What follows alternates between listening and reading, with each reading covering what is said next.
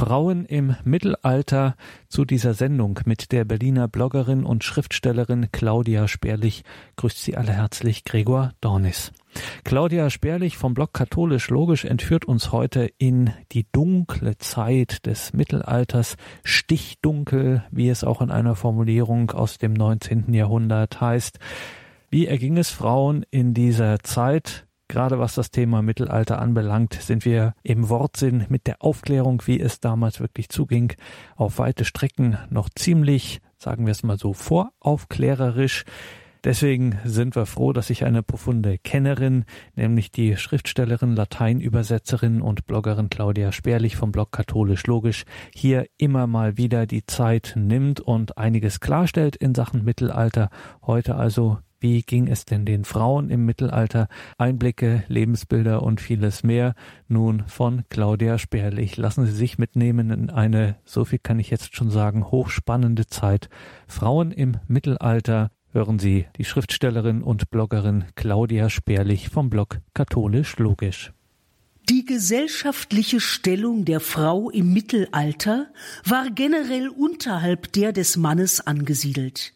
Dieses Faktum galt für Frauen aller Stände, auch wenn die weiblichen Angehörigen des Adels oder des Klerus Privilegien genossen und ihnen insgesamt ein höherer Status als den Frauen der unteren Stände zugebilligt wurde so heißt es auf einer Internetseite. Es ist die am wenigsten falsche Aussage zum Thema, die ich beim Googlen finden konnte. Weibliche Angehörige des Klerus allein schon. Ich denke mir das nicht aus. Frauen, so hört man immer wieder, durften im Mittelalter gar nichts, sich nicht bilden, nicht selbst entscheiden, kein Eigentum haben, nicht ihre Meinung sagen. Und alles wegen Thomas von Aquin, der in seiner Summa Theologica sich als ganz krasser Frauenfeind gezeigt hat. Die drei Teile der Summa umfassen insgesamt 492 Erörterungen, von denen eine einzige sich auf teilweise etwas sonderbare Weise damit beschäftigt, warum es Frauen gibt und wie sie sind.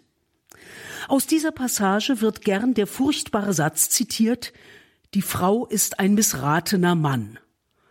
Böser, böser Aquinat. Nur ist das gar nicht seine Meinung.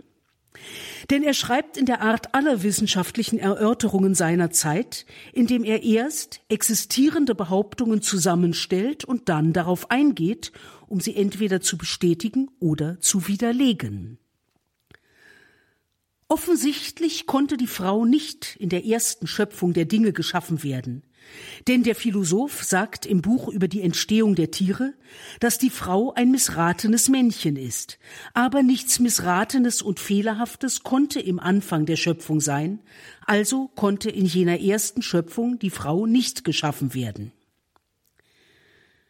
Der Philosoph ist bei Thomas und in seiner Zeit immer Aristoteles. Der schreibt in seinem Werk über die Entstehung der Tiere, zu denen er biologisch richtig auch den Menschen zählt, tatsächlich, dass Frauen bzw. weibliche Tiere missglückte Männchen sind. Thomas führt diese These vor, um sie zu widerlegen. Er antwortet, dass es, wie man aus der Heiligen Schrift ersehen kann, notwendig war, die Frau zu erschaffen. Man könne, fährt er fort, beim ersten Blick schon darauf kommen, dass die Frau ein minderes Männchen sei, weil sie schwächer ist und, ja, laut Thomas auch schwächer in geistiger und moralischer Hinsicht, hier irrt der Aquinat. Aber weiter führt er aus, Bezogen auf die Gesamtheit der Natur ist die Frau nicht etwas Misslungenes, sondern ist im Plan der Natur zum Werk der Zeugung geschaffen. Der Plan der gesamten Natur aber hängt von Gott ab, der der Schöpfer der gesamten Natur ist. Und also bildete er, als er die Natur erschuf, nicht nur den Mann, sondern auch die Frau. Es ist wahr, dass Thomas Frauen geistig unterschätzt, dass er ihren Nutzen im Wesentlichen im Gebären sieht. Allerdings sieht er sie nicht in aristotelischer Absolutheit als misslungen, da die Frau, wie er aus der Bibel weiß, von Gott geschaffen ist, mithin gar nicht misslungen sein kann. Man kann allenfalls von fehlenden Kräften im Vergleich mit dem Mann sprechen, aber nicht von einer Fehlkonstruktion, wie Aristoteles es tat. Thomas hat in seinem ungeheuren Werk an einer Stelle etwas Abfälliges über Frauen gesagt und die schlimmsten Annahmen über Frauen hat er widerlegt. Ich kann damit leben, dass der große Aquinat Frauen keinen klaren Verstand zutraute, dass heute mein Verstand von einer säkularen Meute in Zweifel gezogen wird, weil ich in die Kirche gehe, ist weit bitterer. Aristoteles ist übrigens der Philosoph, der in den 60er bis 80er Jahren des 20. Jahrhunderts als Vorläufer des Feminismus gesehen wurde, weil in seiner Politeia Frauen und Männer, also in seiner Diktion misslungene Männer und Männer, gleichberechtigt sind, es sei denn, die Frauen seien Sklavinnen, dann haben sie keine Rechte, oder sie seien arm, dann haben sie ihrem Gatten zu dienen, weil die sich keine Sklaven leisten können. Vorläufer des Feminismus in der Tat. Wie weit hat denn überhaupt die Kirche im Mittelalter Frauen unterdrückt? Es gab noch nicht das, was wir unter Menschenrechten verstehen, weder für Männer noch für Frauen. Es gab das weltliche und das göttliche Recht, es gab Privilegien und Pflichten. Aber ein Privileg aus Privus Einzeln und Lex Gesetz ist ursprünglich ein Sondergesetz, das auch in einer besonderen Verpflichtung bestehen konnte. Es gab juristische Tatbestände und Regelungen, es gab sogar Fälle, in denen Bauern erfolgreich gegen ihre Herren klagten, wenn diese ihren Verpflichtungen zu Schutz und Fürsorge nicht nachkamen oder übertriebene Pachtzinsen forderten, war das möglich. Es gab Eigentums- und Eherecht und das waren im noch zum großen Teil heidnisch geprägten Frühmittelalter tatsächlich ausschließliche Männerrechte. Frühmittelalterliche Rechtsprechung war häufig eine ohne Richter und ohne Geistlichkeit von den Dorfbewohnern verhandelte und oftmals sehr grob schlechtige Sache. Im Hochmittelalter trat der Gedanke des unbedingten Schutzes des Eigentums, selbst vor nahen Verwandten, gegenüber dem der unbedingten Schutzpflicht in der Kernfamilie zurück.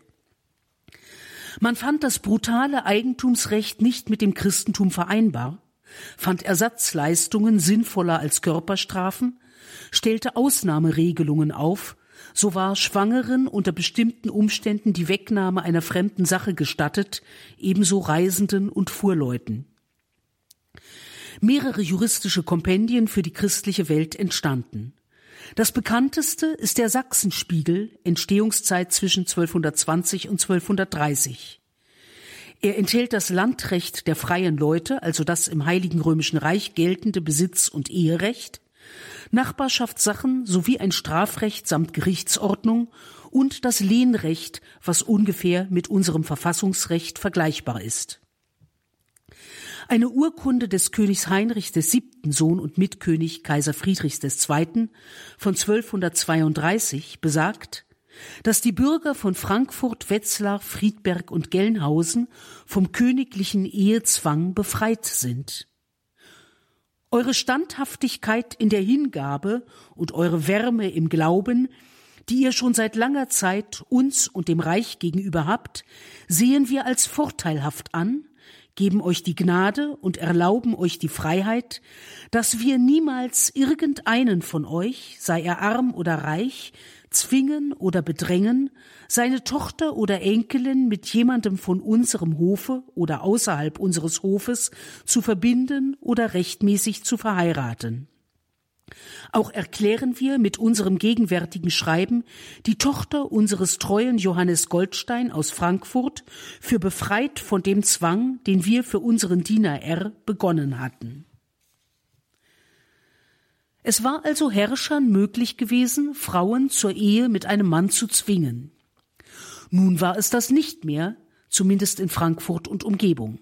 Ein deutlicher Fortschritt für die Frau des Hochmittelalters. Hiermit nicht zu verwechseln ist die Jus primae noctis, das Recht der ersten Nacht, nachdem der Grundherr, der auch Gerichtsherr war, die Frauen seiner Untergebenen unmittelbar vor ihrer Heirat in sein Bett holen konnte. Auch wenn es darüber eine Oper mit einer hinreißenden Wutarie gibt, dies Recht ist Fiktion. Es ist in keinem der zahlreichen mittelalterlichen Rechtsbücher vorhanden. Mozarts Oper adaptiert die 1778 verfasste Komödie von Beaumarchais, eine vorrevolutionäre Beschimpfung des Ancien Regime ohne historischen Grund. Eine angebliche Beschreibung der Jus Primae Noctis in einer aquitanischen Urkunde von 1302 ist eine Fälschung. Das beweisen sprachliche Mängel, fehlerhafte Angaben der Herrscher, unmögliche Datumsangabe, Wochentag stimmt mit dem Datum nicht überein, Veröffentlicht wurde die angeblich mittelalterliche Urkunde von einem Saint-Amand im Jahre 1812, der behauptet, jene Urkunde sei zweifellos echt, der aber bis auf ein kurzes Zitat mit den besagten Fehlern keinen Beweis erbringt. Im deutschsprachigen Raum gibt es zwei Belege aus dem Raum Zürich. Der frühere stammt von 1543, also Neuzeit und nicht Mittelalter. Der spätere zitiert den früheren. Vollends unglaubwürdig ist, dass der Autor des späteren Textes zu der in schlechtem Aquitanisch verfassten Vorlage mit vorgetäuschter Scham schreibt, er werde diesen Text gewiss nicht übersetzen. So arbeitet kein Wissenschaftler. Dass Männer ihre tatsächlichen Machtbefugnisse unrechtmäßig auf die Unterleiber ihrer Untergebenen ausweiten, soll ja auch heute noch vorkommen. Legitim war es im Mittelalter ebenso wenig wie jetzt.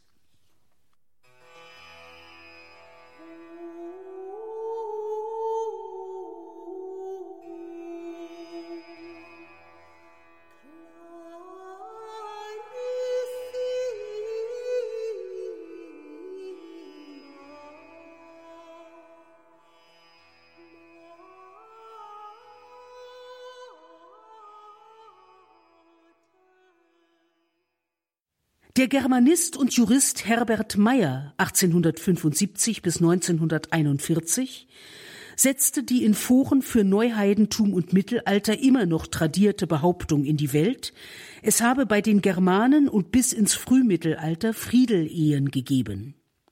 So bezeichnet er neben einer regulären Ehe bestehende Verhältnisse, die in gegenseitigem Einverständnis der Partner geschlossen wurden und bei denen die Frau die Verfügungsgewalt über ihr Eigentum und über die Kinder behielt. Bis die Kirche diese wundervolle Institution der germanischen Altvorderen verbot. Meyer publizierte zu diesem Thema in den 1920er Jahren. 1933 gehörte er zu den Gründungsmitgliedern der Nationalsozialistischen Akademie für deutsches Recht. Auf die Friedelehe als sinnvolle Institution bei gutrassigen freien Germanen berief sich wenige Jahre später Heinrich Himmler als Leiter des Programms Lebensborn. Die moderne Forschung widerlegt die Existenz der Friedelehe. Meyer hat Textbelege aus altnordischen Quellen aus dem Zusammenhang gerissen und verfremdet, sowie als sichere Belege Schriften angeführt, die erst Jahrhunderte nach der Zeit geschrieben wurden, in der man die Friedelehe vermutete.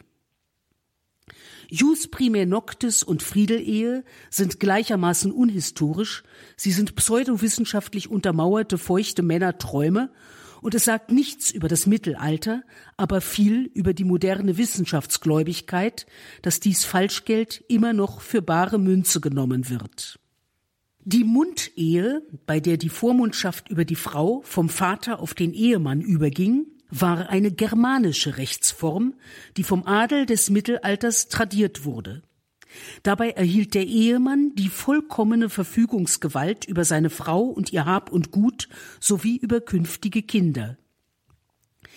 Die Eheform, bei der die Frau vom Eigentum des Vaters zum Eigentum des Mannes wurde, ist vorchristlich.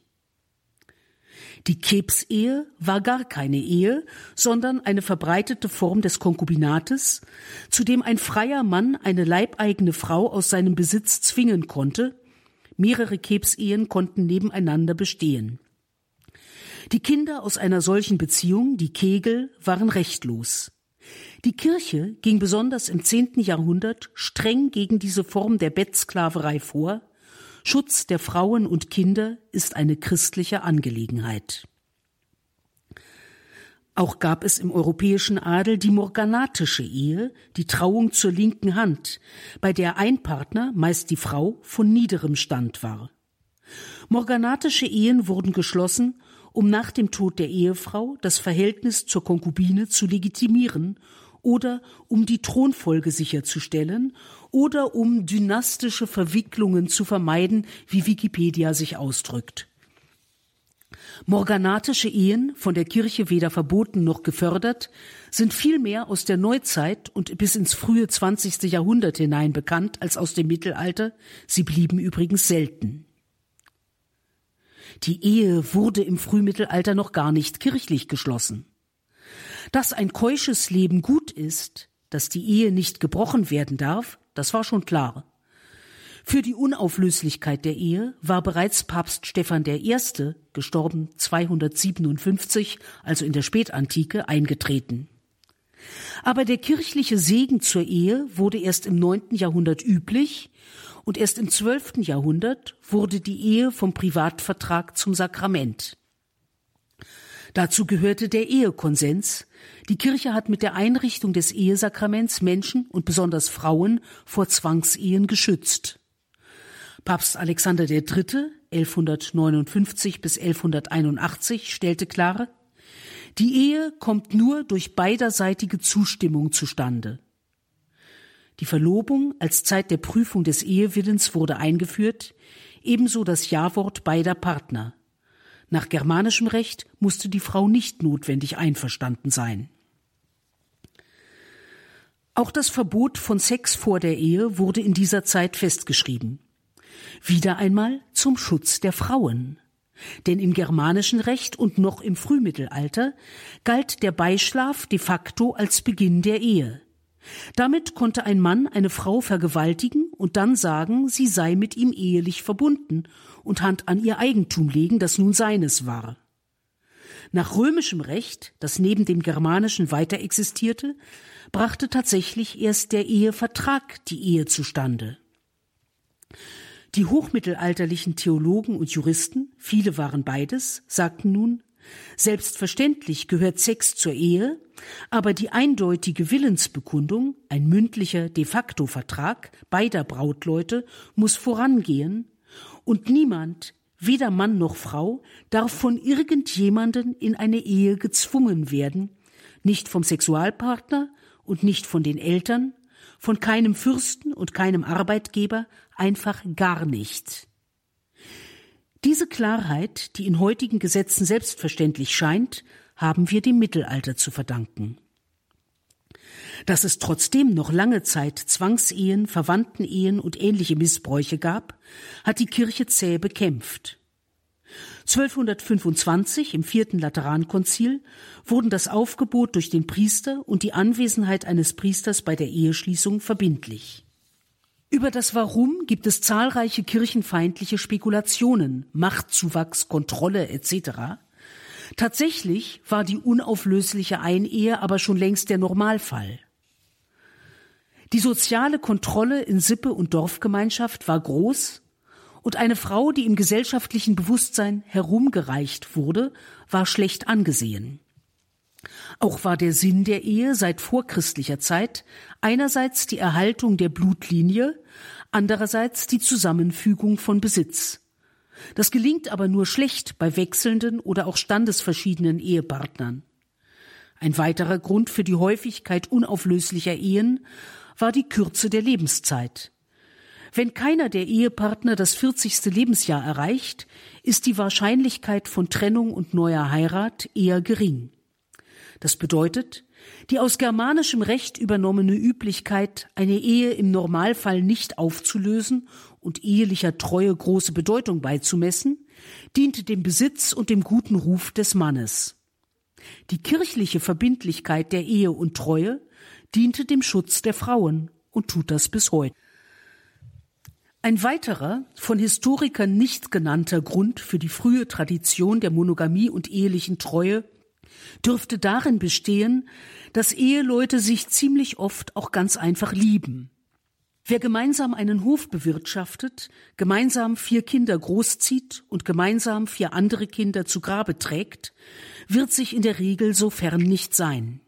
Lehrmeinung ist heute zwar, dass Ehen im Mittelalter grundsätzlich nicht aus Liebe geschlossen wurden, weil die romantische Liebe eben eine Erfindung der Romantik des 19. Jahrhunderts sei, aber das widerspricht nicht nur der allgemeinen Erfahrung des Menschseins, sondern auch einem Teil der neuzeitlichen, noch lange nicht romantischen Literatur und vor allem dem ausführlichen spätmittelalterlichen Briefwechsel zwischen Albrecht Achilles von Brandenburg und seiner Frau Anna von Sachsen, in dem zunehmend deutlich wird, wie sehr die durch den Krieg 1474 bis 75 getrennten Eheleute einander lieben und begehren. Sie schreiben sehr persönlich über ihr tägliches Leben, Gesundheit und Krankheit, senden einander fürsorglich Geschenke, teils nützlicher, teils schöner Natur und bitten füreinander um Gottes Segen. Albrecht schreibt, wir wollen dir den Pfeffer sparen bis heim, so uns Gott glückselig heimhilft, wollen wir dich mit dem jungen Albrecht pfeffern. Anna klagt, dass sie vor Sehnsucht nach ihrem Mann übermäßig abnimmt. Darum bitten wir eure Liebe, dass ihr bald kommt, ehe wir ganz hässlich werden. Frömmigkeit, Alltagsfreuden und Sorgen und Sexualität sind für die Eheleute gleichermaßen wichtig und berichtenswert. Albrecht und Anna waren Adlige, im Übrigen aber ganz normale Menschen. Ihre Korrespondenz darf man durchaus beispielhaft für das Verhältnis von Eheleuten sehen, die keine völlig unglückliche Ehe führen. Ich glaube nicht, dass es im Mittelalter signifikant weniger glückliche Ehen gab als heute.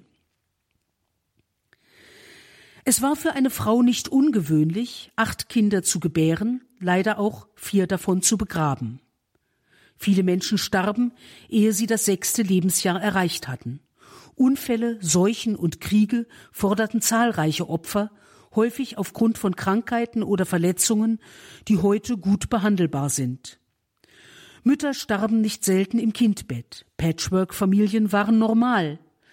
Verwitwete Väter und Mütter heirateten neu, Waisen wurden von Verwandten aufgenommen. Gesetze zum Schutz von Schwangeren gab es in verschiedenen mittelalterlichen Stadtrechten.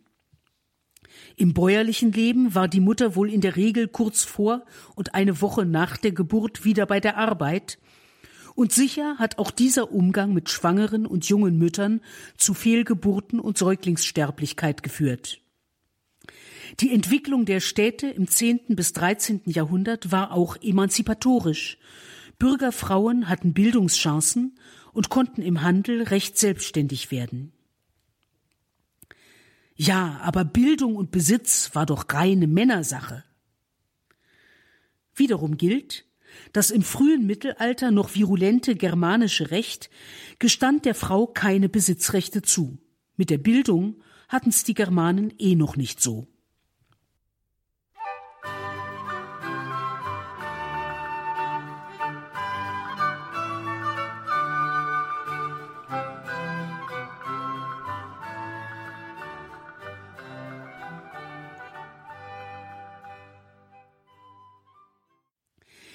Gandersheim wurde 852 ein Stift gegründet, um adligen Frauen ein gottgefälliges Leben als Kanonissen, also ohne Ehe, aber auch ohne Ordensgelübde, zu ermöglichen.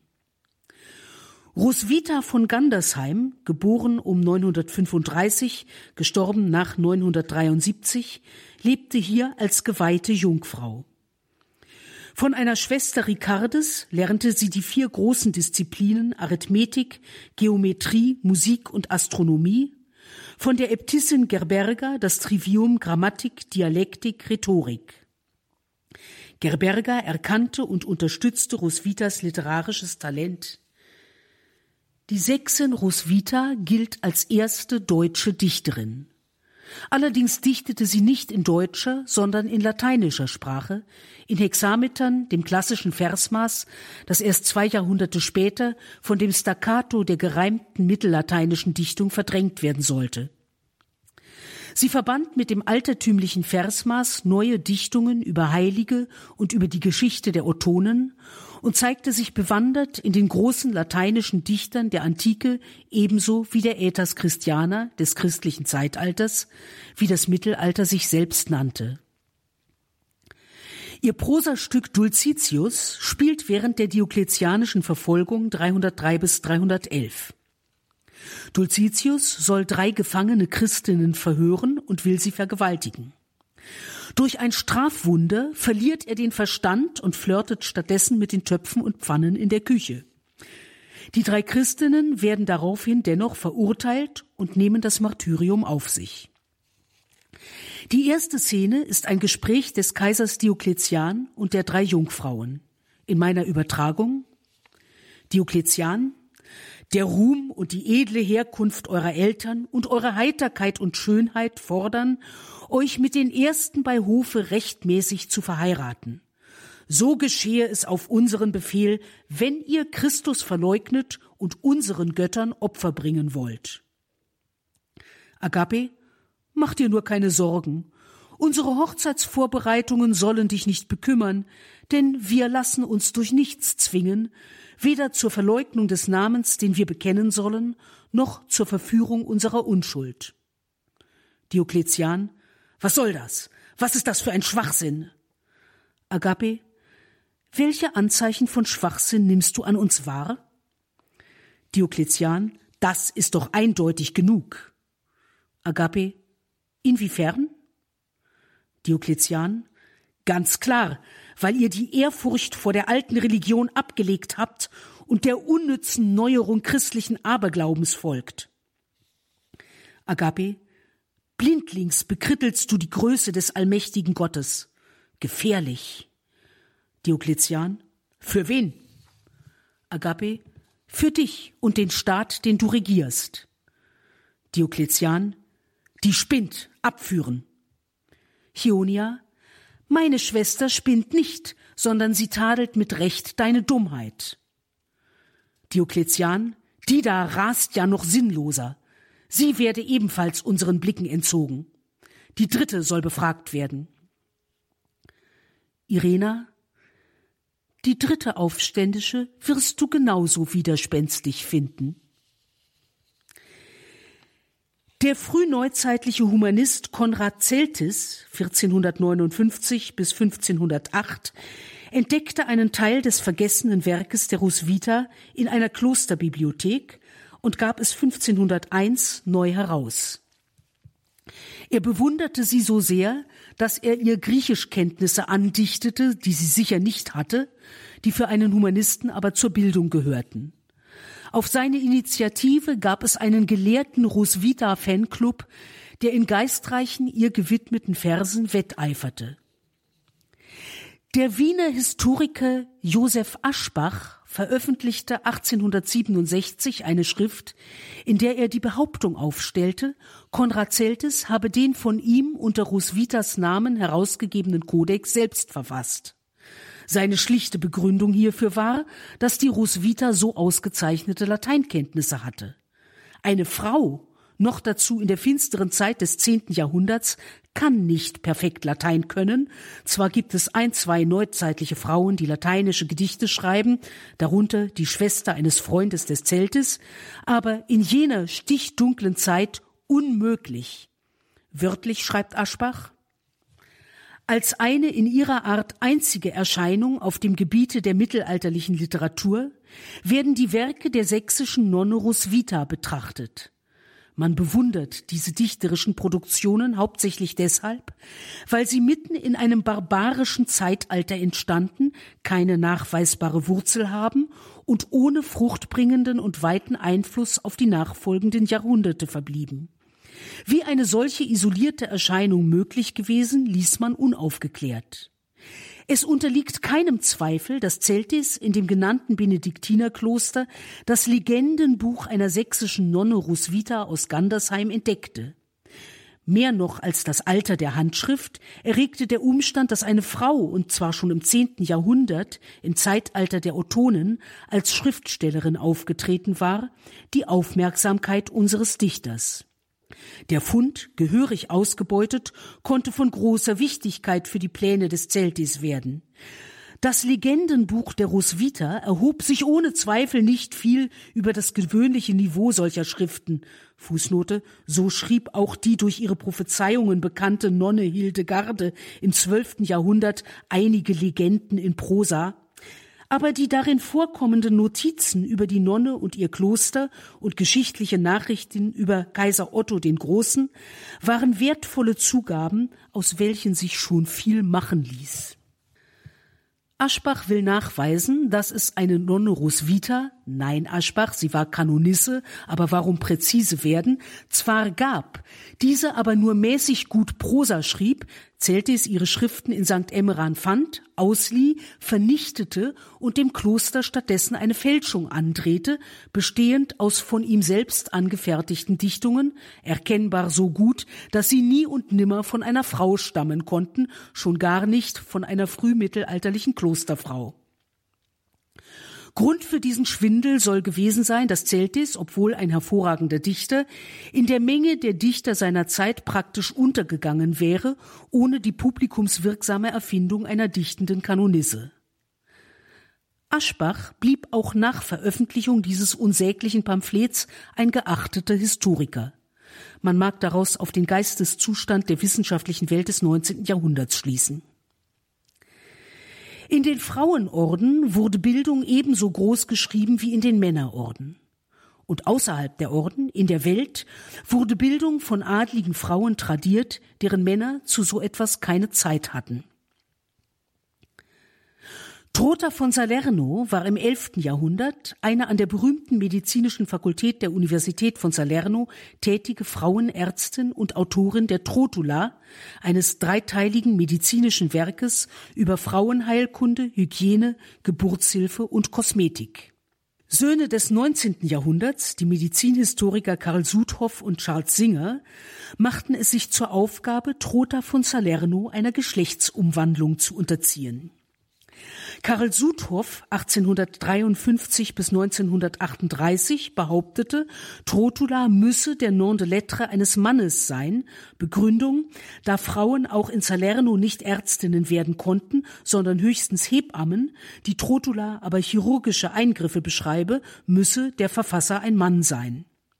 Dumm nur, dass es für die Ausgangshypothese, Frauen konnten damals auf keine Weise Ärztinnen werden, keinen Beweis gibt.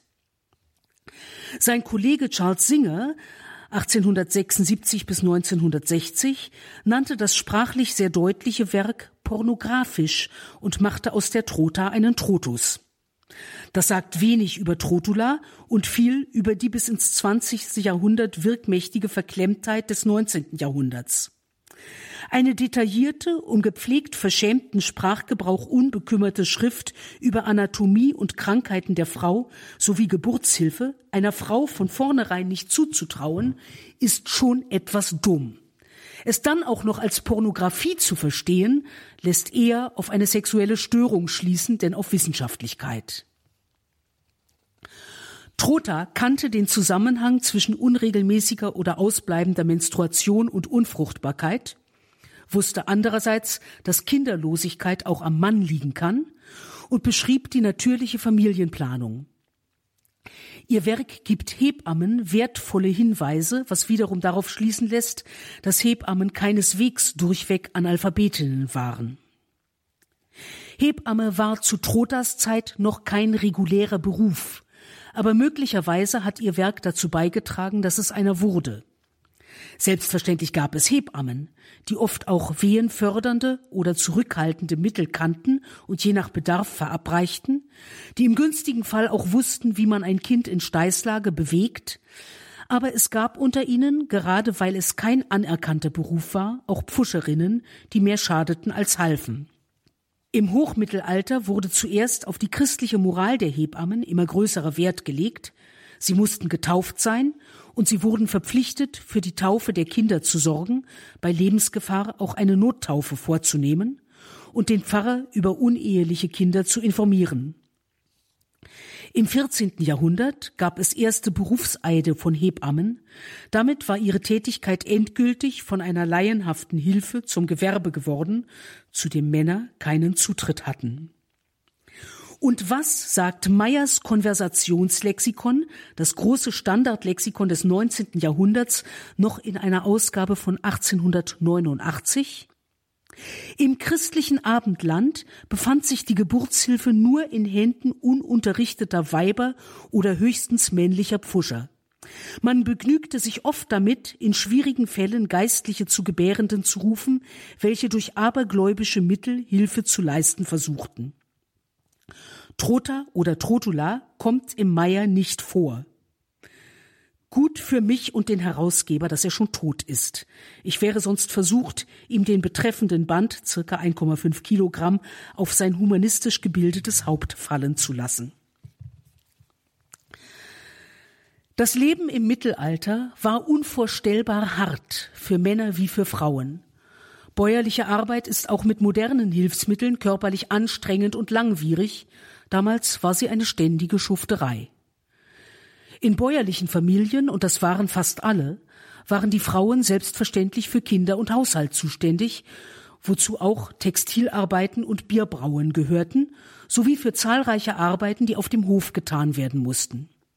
Auch das Spinnen von Flachs und Wolle, eine gesellige Arbeit, für die die größeren Bauernstuben von Oktober bis zur Fastenzeit reihum zur Verfügung standen, war Frauensache. Ein Feld mit einem primitiven Pflug und einem Pferd oder Ochsen oder bei ärmeren Leuten ohne tierische Hilfe pflügen oder mit der Axt einen Baum fällen, sind körperlich fordernde Arbeiten etwas für Männer. Bei der Ernte waren Männer und Frauen tätig, Vermutlich war aber das Mähen mit der Sense eher Männerarbeit. Anders war es bei hochstehenden Frauen. Königinnen und Fürstinnen werden zwar in der mittelalterlichen Kunst, im Gegensatz zu ihren Gatten und männlichen Verwandten, in der Regel ohne Attribute dargestellt.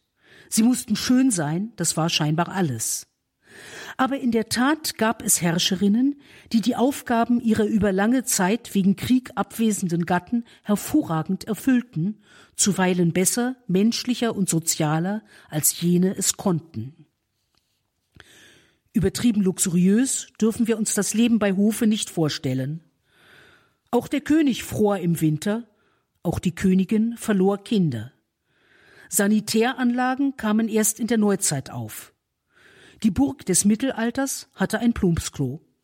In Jahren mit schlechter Ernte hungerte der König später und weniger als der Bettler, aber auch er hungerte. Die großen Heiligen unter den adligen Frauen, Hedwig von Andechs, Elisabeth von Thüringen, konnten Mitleid mit den Armen entwickeln, weil sie es wenigstens in kleinen Teilen nachvollziehen konnten. Hinzu kam ein klares Bewusstsein der ständischen Rollen in religiöser Hinsicht, der Arme war auf das Almosen des Reichen angewiesen, um zu überleben, aber ebenso war der Reiche auf die Gebete des Armen angewiesen, um in den Himmel zu kommen. 1274 verkaufte die wohlhabende Witwe Adelheid mit Zustimmung ihrer Söhne, die Geldwechsler und Goldschmiede waren, das Recht auf den Pachtzins der alten Wechselstube, der Vetus Moneta in Frankfurt. Aus der Urkunde geht hervor, dass sie zwar diese männliche Zustimmung brauchte, aber selbst den Verkauf tätigte und auch als Bürgen zugelassen war, denn nur drei ihrer Söhne waren beim Vertrag anwesend, sie bürgte gemeinsam mit ihnen für die Zustimmung des vierten.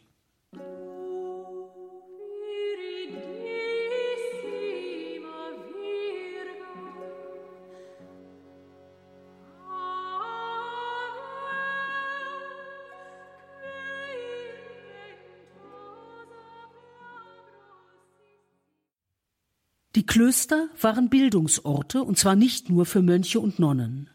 Viele Kinder, auch Mädchen, wurden in Klöstern erzogen und keineswegs alle wurden Ordensleute. Dann gab es zahlreiche unfreie Eigenleute von Klöstern, Großbauern oder Fürstenhäusern. Aus einer um 820 im Benediktinerkloster Saint-Germain-des-Prés entstandenen Auflistung der Eigenleute geht hervor, dass die Frauen teilweise sozial höher gestellt waren als die Männer. Ein Knecht konnte eine Litin, also ein seinem Herrn ganz gehörender Unfreier, eine nur zu Abgaben verpflichteter Halbfreier heiraten. Frauen konnten in Städten durch ihre Arbeit durchaus Geld verdienen. Allerdings hatten die Arbeitsmöglichkeiten für Frauen auch Schattenseiten. In Webereien und anderen schon frühkapitalistischen Manufakturen wurden Frauen womöglich noch stärker ausgenutzt als Männer. Auch Prostitution wurde ein wachsendes Problem. Die im Hochmittelalter entstehenden Zünfte aber schützten die Frauen der Handwerker. Starb ein Zunftmitglied, so durfte seine Witwe das Handwerk weiterführen. Allerdings bestand mancherorts die Zunft darauf, dass sie innerhalb einer bestimmten Frist einen Meister heiratete oder einen Gesellen einstellte. Im letzteren Fall blieb sie aber die Chefin. Im 14. Jahrhundert gab es in der Messestadt Frankfurt Geldwechslerinnen, also Bankerinnen. Auch als Gastwirtin konnten Frauen selbstständig arbeiten. Der Gewürz- und Metallhandel im mittelalterlichen Köln lag wesentlich in Frauenhand. Das bayerische Stadtrecht von 1347 gibt Marktfrauen ausdrücklich die gleichen Rechte wie ihren Männern. Eine andere typisch weibliche Tätigkeit war die der Totenfrau, auch Lichtschwester oder Heimbürgin genannt.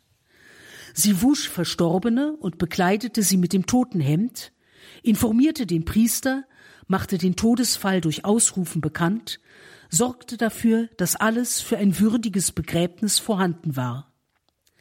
Anders als die Hebamme schaffte die Totenfrau es im Mittelalter nicht zu einem anerkannten Beruf, die Aufgabe fiel in der Regel einer unverheirateten oder verwitweten Frau zu, die fromm, praktisch und sensibel genug dazu war. Um einen Sarg musste sie sich übrigens in der Regel nicht kümmern, der wurde erst im ausgehenden Mittelalter üblich. Die meisten Toten wurden auf Brettern zu Grabe getragen, die Totenbretter blieben häufig in der Familie und wurden immer wieder benutzt. Wo aber keine Totenbretter waren, musste die Totenfrau auch dafür sorgen. Entlohnt wurde sie mit Essen, zuweilen mit Geld, und in manchen Gegenden erbte sie die Kleidung des Toten. Es war also keine Arbeit, von der man sein Leben bestreiten konnte, aber als Zuverdienst nicht übel, und dazu gewann die Totenfrau durch ihre Tätigkeit, die ja ein Akt der Barmherzigkeit ist, auch Sündenablass.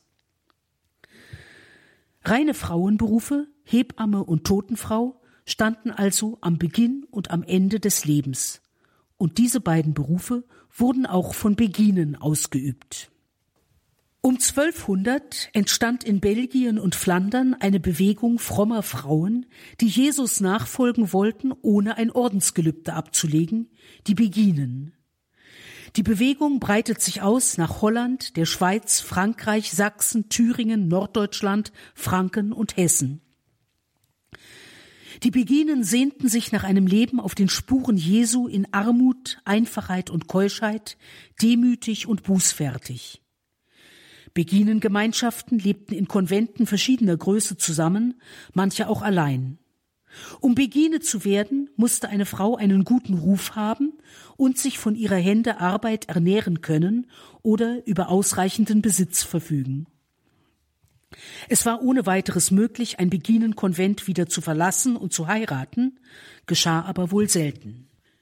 Die Beginen lebten teils von Spenden, teils von handwerklicher Arbeit, durch die sie allerdings Ärger mit den Zünften riskierten.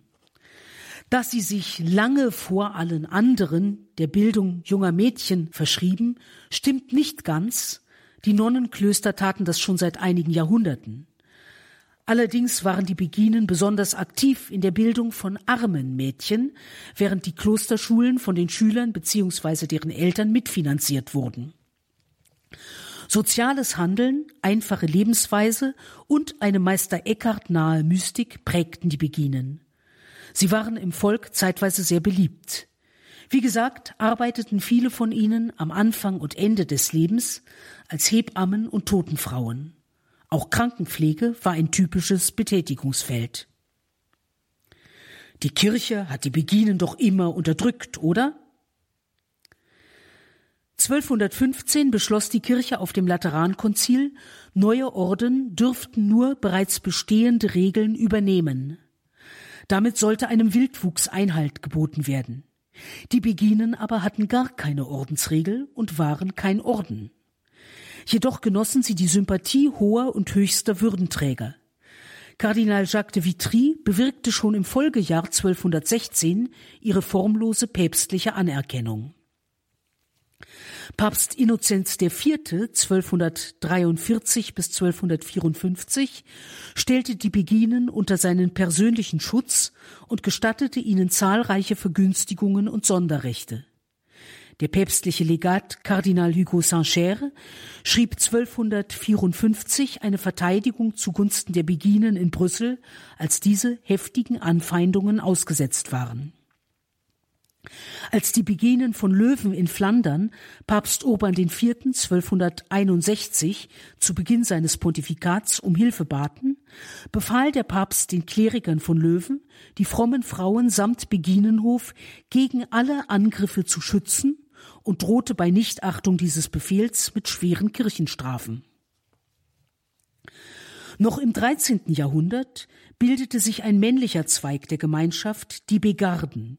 Auch bildeten sich nicht sesshafte, bettelnde Beginengemeinschaften.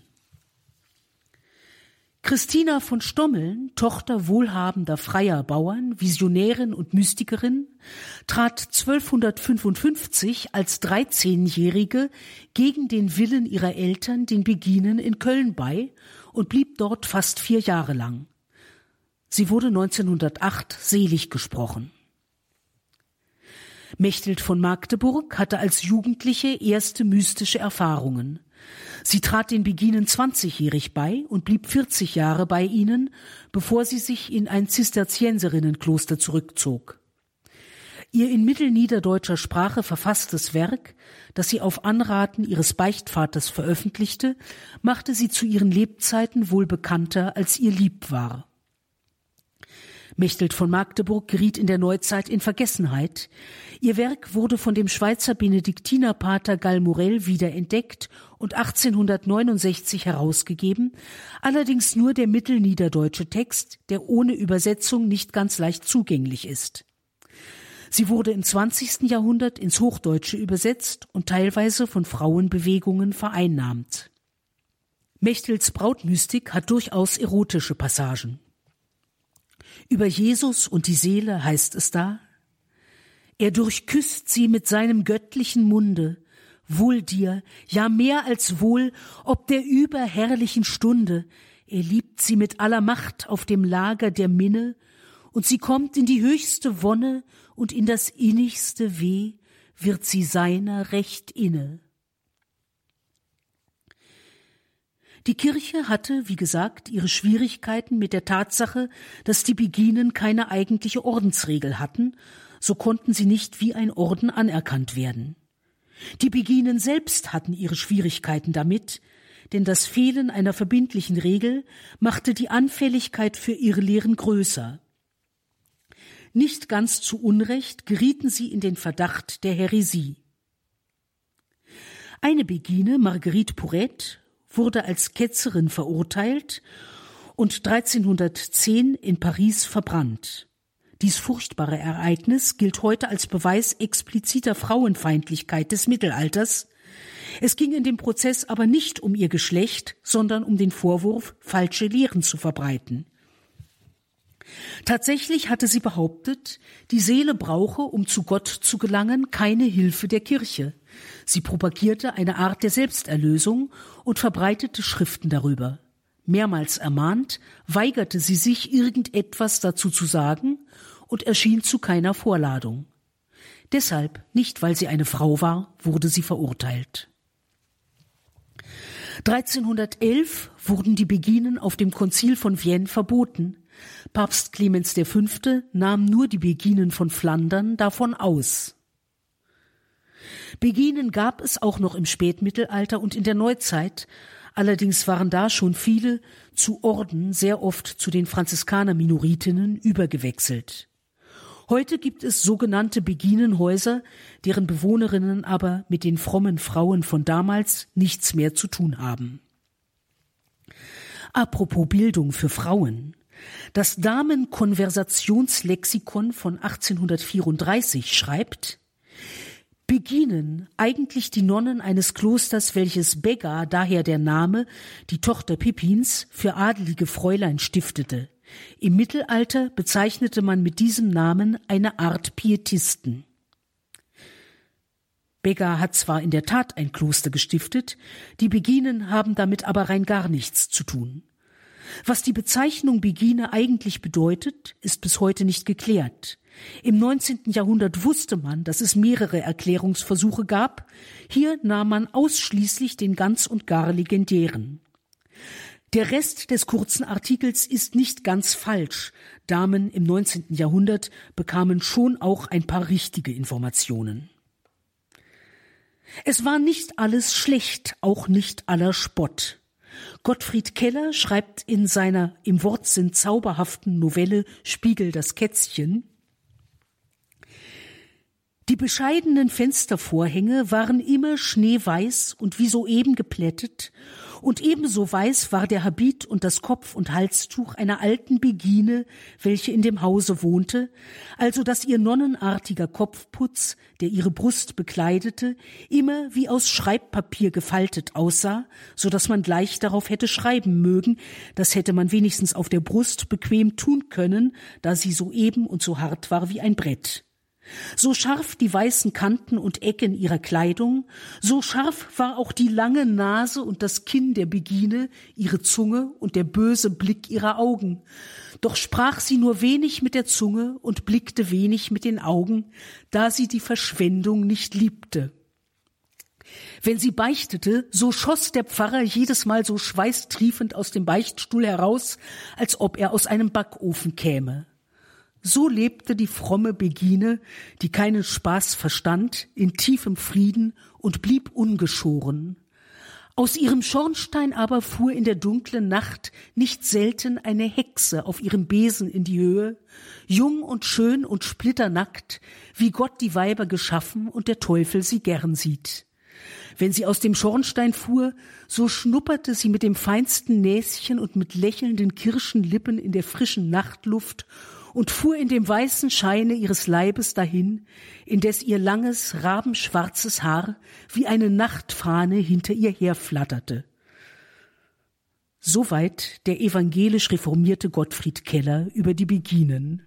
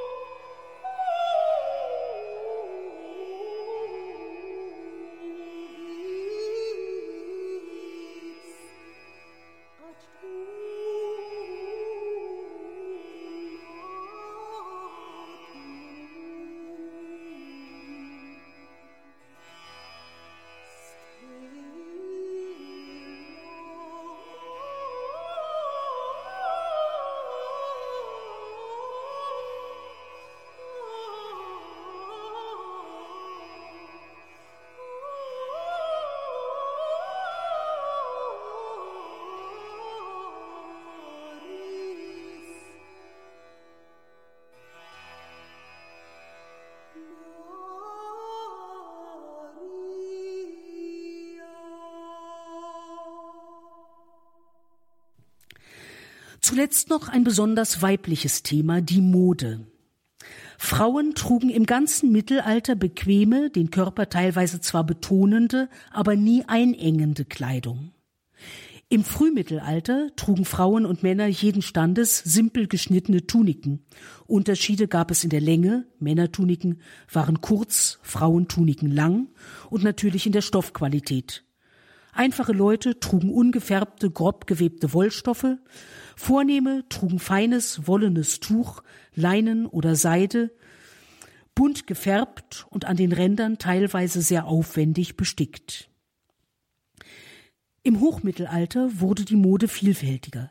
Einfache Frauen trugen Kleider mit knöchellangen, weiten, bequemen Rockteilen. Vornehme Damen trugen lange Kleider, das Oberteil mehr und mehr auf Figur geschnitten, lange anliegende Ärmel, das Rockteil weiter, aus fließendem Stoff, hinten länger als vorne eine Art angeschnittene kleine Schleppe. Aber auch die stark anliegenden Kleider waren, sofern sie gut passten, niemals beengend. Schuhe waren schmal, vorne spitz zulaufend und ziemlich flach. Im Spätmittelalter trug man Schuhe mit rechteckiger Kappe. Erst die Neuzeit erfand hohe Absätze, die Frauen das schnelle Ausschreiten unmöglich machten, und das Korsett. Und das 19. Jahrhundert mit seiner grenzenlosen Verachtung des finsteren Mittelalters zwängte noch im Wachstum befindliche Mädchen in Korsetts, die das Skelett deformierten und die inneren Organe zusammenquetschten. Die häufigen Ohnmachten von Frauen der besseren Gesellschaft kamen durch gequetschte Lungen. Die geistigen Korsetts, nicht nur für die Dame der Gesellschaft, entsprachen dem. Mittelaltermärkte und Spiele sind ein Dauerbrenner. In der Gothic-Szene, die das 19. Jahrhundert adaptiert, sind Korsetts wieder Mode. Sowohl moderne Mittelalterszene als auch Gothic-Szene teilen die Religionsferne und die Irrtümer des 19. Jahrhunderts. Da und nicht im Mittelalter heißt es im Grunde Luft anhalten, einschnüren, Denken einstellen. Frauen im Mittelalter, das Thema heute von Claudia Sperlich, der Schriftstellerin und Bloggerin vom Blog Katholisch Logisch. Katholisch Logisch, der Blog von Claudia Sperlich und sie ist Schriftstellerin, das heißt, es sind auch Bücher von ihr im Handel. Claudia Sperlich ist auch eine profunde Lateinkennerin. Sie hat lateinische Hymnen zum Beispiel neu übersetzt. Es gibt eine spannende Mittelalternovelle von ihr auf dem Markt, Archipoeta, der Erzdichter. Dann gibt es von ihr einen christlichen Sonettenband und auch sehr spannend der Erzählband Die Befreier 13 Geschichten von Verwandten, Nachbarn und anderen Dämonen. Alle Angaben dazu zu diesen Büchern von Claudia Sperlich bei uns in den Details zu dieser Sendung im Tagesprogramm auf horeb.org.